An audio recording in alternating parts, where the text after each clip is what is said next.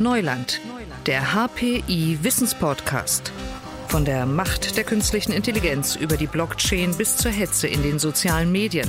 Die Experten des Hasso-Plattner-Instituts in Potsdam reden über Risiken und Chancen der Digitalisierung. Thema dieser Folge Hochschullehre online. Darum geht's heute. Mein Name ist Leon Stäbe. Herzlich willkommen zu Neuland. Die Corona-Pandemie hat einen Schub gebracht für alle Formen des Lernens und des Lehrens. Das betrifft die Schulen, aber eben auch die Hochschulen. Und vor allem, es kam sehr, sehr plötzlich. Was funktioniert, was funktioniert nicht und was machen wir jetzt mit diesen ganzen Erfahrungen? Darüber sprechen mit Dr. Timo Kötzing. Er ist Senior Researcher am Algorithm Engineering Lehrstuhl des Hasso-Plattner-Instituts und mit Ralf Teusner. Er ist wissenschaftlicher Mitarbeiter am Enterprise Platforms and Integration Concepts Lehrstuhl des HPI. Und er forscht unter anderem im Bereich des E-Learning. Ihnen beiden einen schönen guten Tag. Guten Tag. Herr Kötzing, das musste ja jetzt ganz, ganz schnell gehen. Das Semester hat begonnen, wir waren noch im Lockdown. Wie ist das mit der Hochschullehre online gelaufen? Ja, da gab es am Anfang verschiedenste Überlegungen, was man damit jetzt machen soll. Also wir hatten ja so ein bisschen Glück im Unglück quasi gehabt. Es fing alles im März irgendwie an und im März war gerade keine Hochschullehre, so im engeren Sinne, also zumindest keine Vorlesung. Und dann hatte man quasi noch so ein paar Wochen Gnadenfrist, sich zu überlegen, was genau und wann und wie.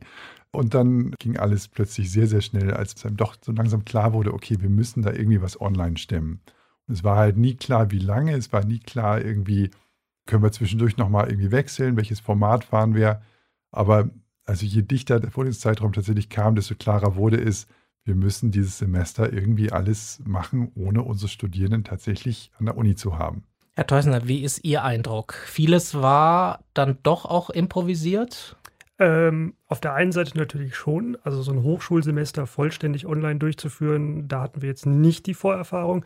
Aber auf der anderen Seite ist es ja auch nicht so, dass wir keine Erfahrung in der Hinsicht haben. Also es gibt zum einen natürlich auch schon mal Seminare, die man irgendwie mit Online-Komponenten gemacht hat. Auf der anderen Seite haben wir natürlich eine ganze Menge Erfahrungen über E-Learning mit MOOCs, die wir ja auch am HPI haben. Also da greifen wir natürlich auf einen gewissen Wissensschatz zurück. Und auf der anderen Seite ist Hochschullehre halt, auch wenn sie online ist, immer noch Hochschullehre. Also gute Lehre bleibt gute Lehre. Man muss halt nur an bestimmten Enden und Kanten anpacken, damit sie eben auch gut rüberkommt. Was ist denn, Herr Kötzing, der Qualitätsanspruch? Was macht gute Hochschullehre online aus? Na, also der Qualitätsanspruch ist schon, dass wir dasselbe Level erreichen wie auch in der Präsenz. Das heißt, wir machen da jetzt keine Abstriche, wir wollen genauso unsere Inhalte rüberbringen. Und ich glaube, der Schlüssel dazu ist halt auch so ein bisschen, naja, in der Präsenz sieht es halt auch so aus, dass die Studierenden zwar zwei Stunden oder vier Stunden für einen Kurs irgendwie, also je Kurs, an die Uni kommen, aber halt auch ganz, ganz viel halt zu Hause selber lernen. Und dieses Zuhause selber lernen, das gab es vorher schon und das gibt es jetzt auch. Und ich glaube, da wird halt ganz viel in die Köpfe gebracht, weil es ist ja nicht so, dass ich denen das eintrichtern könnte mit einem Nürnberger Trichter oder so etwas. Es ist ja schon so, dass ich nur irgendwie ein Angebot bereitstelle und die Studierenden müssen dann selber lernen. Also mein Anspruch ist weiterhin genau dasselbe zu erreichen wie vorher auch. Ist es der gleiche Lernalltag oder ist es ein anderer, Herr Teusner? Also aus meiner Sicht ist es ein vollständig anderer, mhm. weil wenn ich morgens auf den Campus sonst gehe oder in den Hörsaal gehe oder ins Büro gehe zu meinen Kollegen, dann ist das natürlich anders, als wenn ich mich morgens an meinen Schreibtisch setze und die Webcam anmache und dann irgendwie warte in meinem Konferenzraum, ob dann die Studenten kommen und wie viele kommen. Also das ist einfach ganz physisch eine völlig andere Situation. Aber natürlich ist die Erwartung immer noch die gleiche. Man hat jetzt halt nur andere Werkzeuge. Vorher hat man vielleicht den Hörsaal mit einem Beamer drin und jetzt habe ich halt eine Konferenzsystemlösung und vorgefertigte Folien, vielleicht mal irgendwo noch ein Video mit drin. Es ist völlig anders, aber auf der anderen Seite, das Ziel, was wir erreichen müssen, bleibt das gleiche. Genau, wir haben im Wesentlichen andere Medien mit demselben Ziel. Und so ein bisschen für uns das Neue ist jetzt halt, das Hauptmedium, was wir vorher hatten, nämlich uns mit den Studierenden zu treffen und mit denen zu sprechen, das wird uns jetzt weggenommen. Und jetzt suchen wir uns halt einfach neue Medien. Und das ist halt manchmal so ein bisschen spontan, aber ich denke, das, das machen wir und auch machen alle Kollegen auch an den verschiedensten Unis jetzt ganz natürlich. Und was ich auch feststelle, ist ja gerade dadurch, dass es spontan ist, gibt es halt auf der einen Seite so ein bisschen Berührungsängste. Also kann ich jetzt was falsch machen? Auf der anderen Seite wird dadurch aber auch ganz viel Kreativität freigesetzt. Also man probiert endlich, sage ich mal, Dinge aus und schaut, was könnte ich denn versuchen, dass vielleicht einige Studenten, die vorher eben nicht so viel aus der Vorlesung mitgenommen haben, jetzt auch besser erreicht werden können. Also ausprobieren ist da, glaube ich, eine eine große Chance, die wir da auch mitnehmen können. Genau, es wird viel ausprobiert. Wir reden da über die virtuelle Präsenz. Statt dem Präsenzseminar oder einer Präsenzvorlesung, wo alle in einem Raum sind, was macht die virtuelle Präsenz anders? Das fühlt sich je nachdem sehr anders an. Also wenn ich mir vorstelle, ich habe eine Vorlesung mit, sagen wir mal, 20 Personen, dann gehe ich normalerweise also in meinen kleinen Seminarraum und habe da also 20 Gesichter vor mir. Und mit denen spreche ich dann, mit denen interagiere ich und äh, ich versuche auch mal was zu erklären und dann gucke ich in deren Gesichter und wenn die halt alle so gucken wie, hm, was will der denn jetzt, dann weiß ich, da habe ich irgendwas falsch gemacht. Wenn die alle so sagen, ja, nee, das äh, verstehe ich, dann kann ich halt weitermachen. Das heißt, es gibt da also diesen direkten Feedback. Und wenn jetzt meine Studierenden anfangen und sagen, meine Webcam funktioniert nicht, mein Internet ist langsam, oder ich möchte einfach nicht, dass du bei mir halt auch irgendwie den Wäscheberg, der hinter mir in meinem Einzimmerwohnung irgendwie rumliegt, äh, siehst. Dann blicke ich auf einmal nur noch in drei Gesichter oder vielleicht nur noch in mein eigenes. Und also das ist für mich halt was völlig anderes. Also Sie plädieren schon auch dafür, die Kameras anzumachen. Aber ein Kollege von mir hat geschrieben, das sieht manchmal so aus wie in einem Horrorfilm, wenn das Bild einer Webcam einfriert, wenn das Mikrofon nicht funktioniert. Das kann schon solche Züge haben. Also, und das unterbricht vielleicht auch dieses Lernerlebnis, oder nicht, Herr Teusner? Das sieht sicherlich manchmal lustig aus, weil es natürlich gerade auch immer die Position ist, die besonders komisch entstellt ist, wenn es denn einfriert. Ähm, aber normalerweise, ich glaube, das ist einfach auch eine Gewöhnungssache. Man gewöhnt sich dran.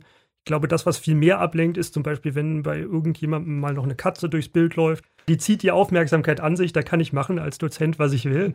Aber auch das ist eine Gewöhnungssache und da wird man damit umgehen. Und ich glaube, es ist eher ein wichtiger Punkt, dass man dieses Gemeinschaftsgefühl, was man sonst eben über einen gemeinsamen Hörsaal hat, schafft, in die virtuelle Präsenz irgendwie zu überführen, weil ja, man lernt halt eben auch am besten in der Gemeinschaft. Wenn man irgendwie Rückfragen hat, dann guckt man mal normal nach links und nach rechts, wie geht es denn meinen Kollegen?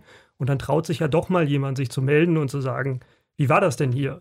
Wenn ich das aber gar nicht mitbekomme, weil ich nur Buchstaben habe und keine Videos dazu, naja, dann denke ich vielleicht, ah, vielleicht habe nur ich das nicht verstanden. Also auch gerade, dass die Studenten sich untereinander sehen können, halte ich für eine sehr wichtige für einen wichtigen Aspekt für die, für die Lehre.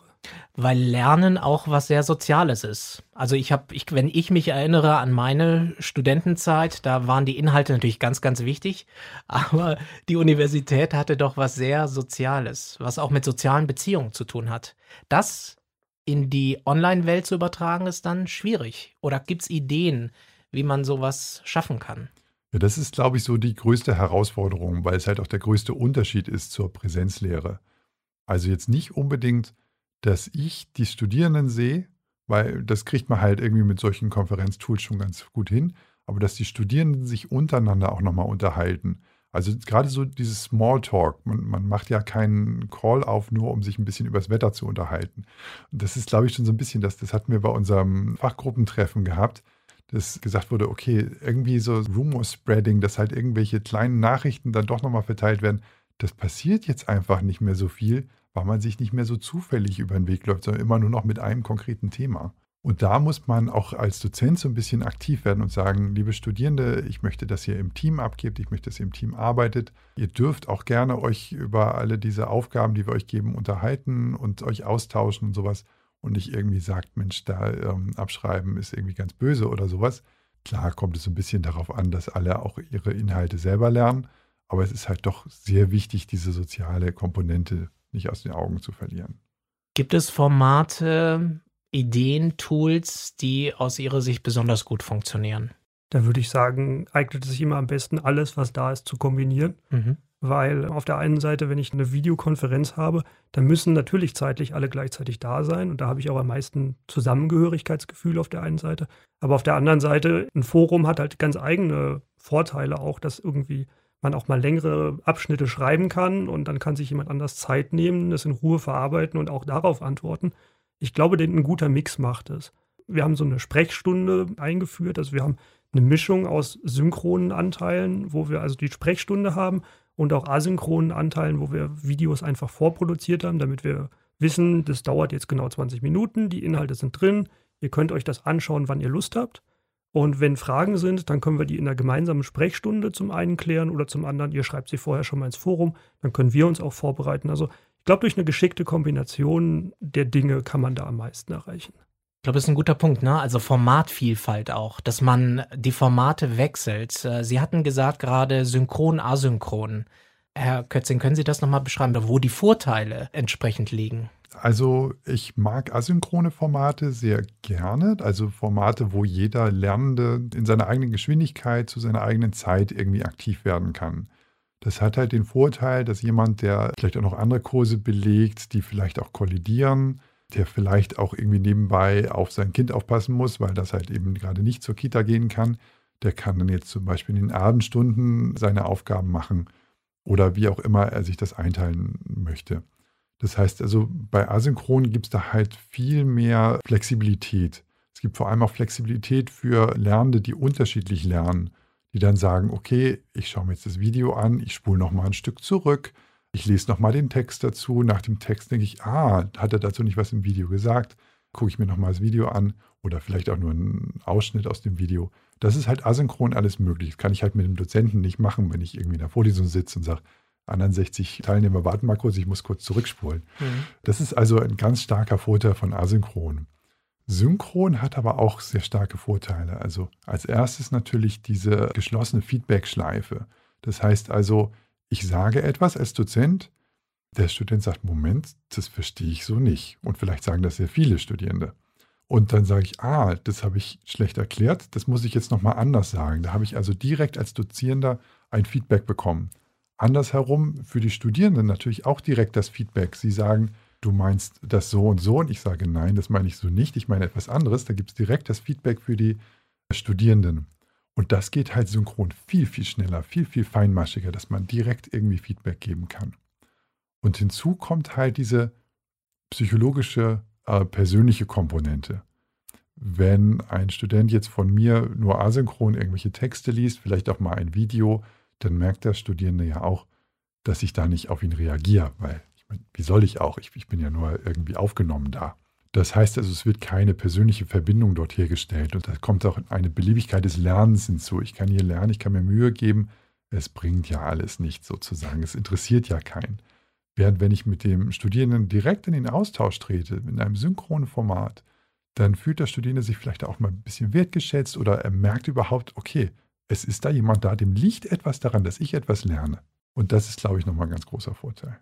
Da kommt auch dieses Live-Erlebnis, glaube ich, dazu, oder? Es passiert jetzt, es passiert jetzt gerade, was auch ein Vorteil ist. Ja, also die Begeisterung für die Lehre, die sollte natürlich irgendwie überspringen. Und wie gut das aus der Konserve klappt, das kann gut funktionieren, wenn die Konserve sozusagen gut gemacht ist. Also auch jegliche TV-Shows sind ja aufgezeichnet. Auch da kann es gut funktionieren, aber irgendwie der direkte Austausch, meine Bühnenprogramme von irgendwelchen Comedians gibt es immer noch, obwohl man sich das auch quasi ja schon aufgezeichnet angucken kann. Ähnlich würde ich es mit der Lehre auch vergleichen. Natürlich ist Lehre ein völlig anderes Anwendungsgebiet, aber der persönliche direkte Kontakt, also auch wenn er jetzt vielleicht per Live-Video dann direkt nur ist, ist da nicht zu ersetzen. Auf der anderen Seite muss man einfach sehen, es ist manchmal nicht möglich für bestimmte Sachen, wie Timo schon gesagt hat, dass ich bestimmte Sachen vielleicht einfach vorproduzieren müsste weil ich eben meine Medien da so einbinden möchte, dass ich das jetzt nur zu Hause am Computer nicht auf die Schnelle hinbekomme. Es gibt ja da wahnsinnig viele Möglichkeiten. Ist es auch denkbar, dass man die Lehrenden vielleicht auch weglässt? Dass man einen Avatar baut, der einem Sachen erzählt oder dass man da spielerisch rangeht? Also, da sind ja ganz neue Möglichkeiten denkbar. Ja, auf jeden Fall. Also Möglichkeiten denkbar sind da viele. Die Frage ist halt immer auch, was ist die Zielsetzung und was kann man daraus nehmen? Es geht halt uns auch so ein bisschen darum, dass man da Vielfalt hat und viele Möglichkeiten nutzt. Also ich glaube, so, so eine richtige künstliche Intelligenz, Lehrer und sowas wäre ein, ein sehr schwieriges und tiefes Anwendungsgebiet der KI. Äh, ich glaube, soweit ist die KI-Forschung noch nicht, dass sie das so gut hinbekommt, da jetzt quasi die Lehrenden zu ersetzen. Aber klar, so ein paar neue Formate, zum Beispiel, man kriegt halt eine Frage gestellt, Wissensabfrage oder sowas, und die nächste Frage ist dann adaptiv ausgewählt. Also man bekommt halt nicht einfach zehn Fragen vorgeklatscht, sondern man bekommt etwas so abgestimmt auf den eigenen Lern- und Erfahrungsprozess, dass man da halt vielleicht besser zu lernt. Das sind durchaus Möglichkeiten, die jetzt in greifbarer Nähe sind. Vielleicht jetzt nicht in überstützter Form dieses Semester direkt, während wir überhaupt lernen, mit diesen Tools umzugehen. Aber es ist schon so, dass die Technik, der Computer, die Systeme, die Software natürlich mich beim Lernen auch noch mehr unterstützen kann, oder? Das ist das, was wir vielleicht jetzt auch noch lernen. Das ist auf jeden Fall so. Wir müssen nur erstmal auch lernen, damit umzugehen. Also mhm. zum einen müssen natürlich die Systeme geschaffen werden. Da läuft schon eine ganze Menge Forschung. Also wie Timo gerade schon gesagt hat, wenn ich in einem Quiz feststelle, derjenige, der das Quiz gerade macht, der kennt die ganzen Fakten schon. Dann muss ich die jetzt nicht alle dahinter noch angucken und nochmal wiederholen, sondern kann ich vielleicht gleich zu den interessanteren Themen vorrücken. Wohingegen, wenn ich merke, da fehlen Grundlagen, na, dann sollte ich vielleicht auf diese Grundlagen erstmal wieder aufholen. Also dieses adaptierte, auf den einzelnen Studierenden zugeschnittene Angebot, was ich da quasi vollautomatisch bereitstellen kann. Da wird schon lange dran geforscht, aber es ist auch nicht trivial. Also es funktioniert, aber es erfordert extrem viel Aufwand. Und da müssen sich sozusagen alle Beteiligten erstmal darauf einstellen, wie baue ich sowas. Ich muss dann ja auch für jede Möglichkeit das Lehrmaterial bereitstellen. Das erfordert erstmal in der Vorbereitung sehr viel Aufwand. Und auch die Studierenden müssen es dann annehmen und müssen da den Mehrwert drin sehen. Also ich glaube, das muss jetzt einfach erprobt werden. Die Technik ist da.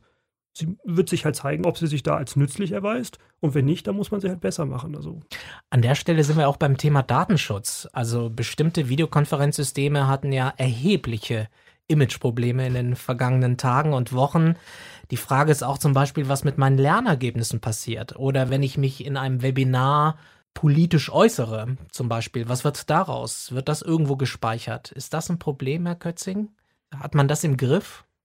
Ja, das ist tatsächlich ein, ein kritisches Thema. Also ich glaube, für viele Dinge der Wissensvermittlung und der Besprechung von Aufgaben ist es relativ unkritisch. Aber natürlich Sie haben es angesprochen, die Lernergebnisse, da wird es dann schon langsam brenzlig. Und da muss man halt aufpassen, wo werden die gespeichert, äh, auf welchen Servern läuft das, wo stehen diese Server. Und da haben wir natürlich bei uns am Institut unsere eigenen Server mit unseren eigenen Systemen aufgesetzt, die sich darum kümmern. Und dann muss man halt schauen, welche Sachen von außen kann man jetzt noch benutzen und zu welchen Zwecken. Ich kann mir sehr gut vorstellen, wenn es da tatsächlich um politische, heiklere Themen geht. Also wir sind ja jetzt Informatiker die meiste Zeit mit eher technischen Fragen befasst. Ich kann mir vorstellen, dass es bei politischeren Sachen dann schon etwas relevanter wird. Es kann ja durchaus sensible Daten geben, ne? Also wenn irgendwas mal auftaucht und irgendwann vielleicht mal im Bewerbungsprozess oder so auftaucht. Das zum einen, zum anderen natürlich auch einfach im ganz normalen Miteinander. Also ich überlege mir vielleicht auch zweimal, ob ich eine Frage stelle, wenn ich weiß, dass das jetzt aufgezeichnet wird. Vielleicht, wenn die Frage jetzt in meinen eigenen Augen irgendwie nicht die richtige war oder die Kollegen sich, ich Angst habe, dass sie sich hinter meinem Rücken darüber lustig machen könnten. Also da gibt es dann ja auch andere Hemmnisse. Also ich glaube, da muss man einfach eine gute Übereinkunft finden, was zeichnen wir auf und wie lange bleibt das sozusagen auch auf unseren Servern. Also die Server sind da ganz wichtig, dass wir Kontrolle darüber haben, dass man zum Beispiel sagt, es bleibt jetzt für das Semester da und danach löschen wir das. Weil es ist jetzt nicht für die Ewigkeit gedacht, sondern damit ihr hier was lernt. Herr Teusner, Glauben Sie, dass das, was wir jetzt erleben, also auch durchaus diesen Schub bei der Lehre, dass das die Hochschullehre nachhaltig verändern wird? Ich hoffe, dass äh, immer nachhaltige Veränderung stattfindet. Ich glaube allerdings schon, dass das jetzt etwas schneller gehen wird. Wenn Sie mich fragen, ob sozusagen jetzt die Hochschullehre damit komplett umgekrempelt werden wird, also obwohl ich im Thema E-Learning forsche und dafür brenne, glaube ich, der, der Campus hat seinen Stellenwert in der Lehre. Also irgendwo hinzugehen und andere Leute zu treffen, das, das wird man nicht wegdiskutieren. Ich habe die Hoffnung, dass jetzt die Erfahrungen, die man jetzt macht, dass man vielleicht sieht, man kann über synchrone und asynchrone Formate zusammen gute Ergänzungen schaffen, dass auch vielleicht einfach Menschen, die morgens nicht so gut aus dem Bett gekommen sind, dann einfach ein bisschen später sich das anschauen und insgesamt mehr davon mitnehmen, dass man die ganzen Erfahrungen mitnimmt und dann vielleicht auch eine bessere Präsenzlehre, wenn man sie auf dem Campus machen kann, einsetzt. Stichwort Blended Learning, da wird auch schon lange dran herumgeforscht. Vielleicht kann man die ganzen Erfahrungen, die jetzt einfach in einer größeren Menge, also mit einer größeren Masse kommen, dann besser analysieren, gute Schlüsse draus ziehen und auch die Präsenzlehre, wenn sie denn dann hoffentlich irgendwann wieder so ist, wie wir sie kennen, damit erweitern kann. Also der HPI-Campus bleibt. Herr Kötzing, was wäre denn dann Ihr Wunsch, damit die Hochschullehre online in Zukunft ja vielleicht auch noch besser funktioniert? Ich, ich glaube, was ich mir davon erhoffe, dass alle so ein bisschen ihre Berührungsängste abbauen. Also ich glaube, das ist so der, der Hauptpunkt, der jetzt einfach passieren wird. Alle sind da reingeworfen und werden zwangsläufig sehr viel mehr damit in Berührung kommen und daraufhin feststellen, naja, es ist irgendwie alles ja auch ganz gut und es läuft ja doch einiges sehr schön und vielleicht gibt es ja dann einige Dinge, die man nicht mehr missen möchte sodass wenn man dann halt in Zukunft sagt, okay, wir könnten jetzt zurückkehren, aber eigentlich haben wir einige Dinge doch sehr lieb gewonnen und da bleiben wir dann bei. Echt spannendes Neuland. Vielen Dank. Diese Folge von Neuland heute mit Dr. Timo Kötzing, Senior Researcher am Algorithm Engineering Lehrstuhl des Hasso-Plattner-Instituts und Ralf Teusner, wissenschaftlicher Mitarbeiter am Enterprise Platforms and Integration Concepts Lehrstuhl des HPI. Ihnen beiden herzlichen Dank für das Gespräch. Vielen Dank. Vielen Dank. Herzlichen Dank fürs Zuhören. Mein Name ist Leon Stäbe und ich sage Tschüss, ciao und bis zum nächsten Mal. Digitales Wissen verständlich auf den Punkt gibt es bei Neuland, dem Wissenspodcast des Hasso-Plattner-Instituts.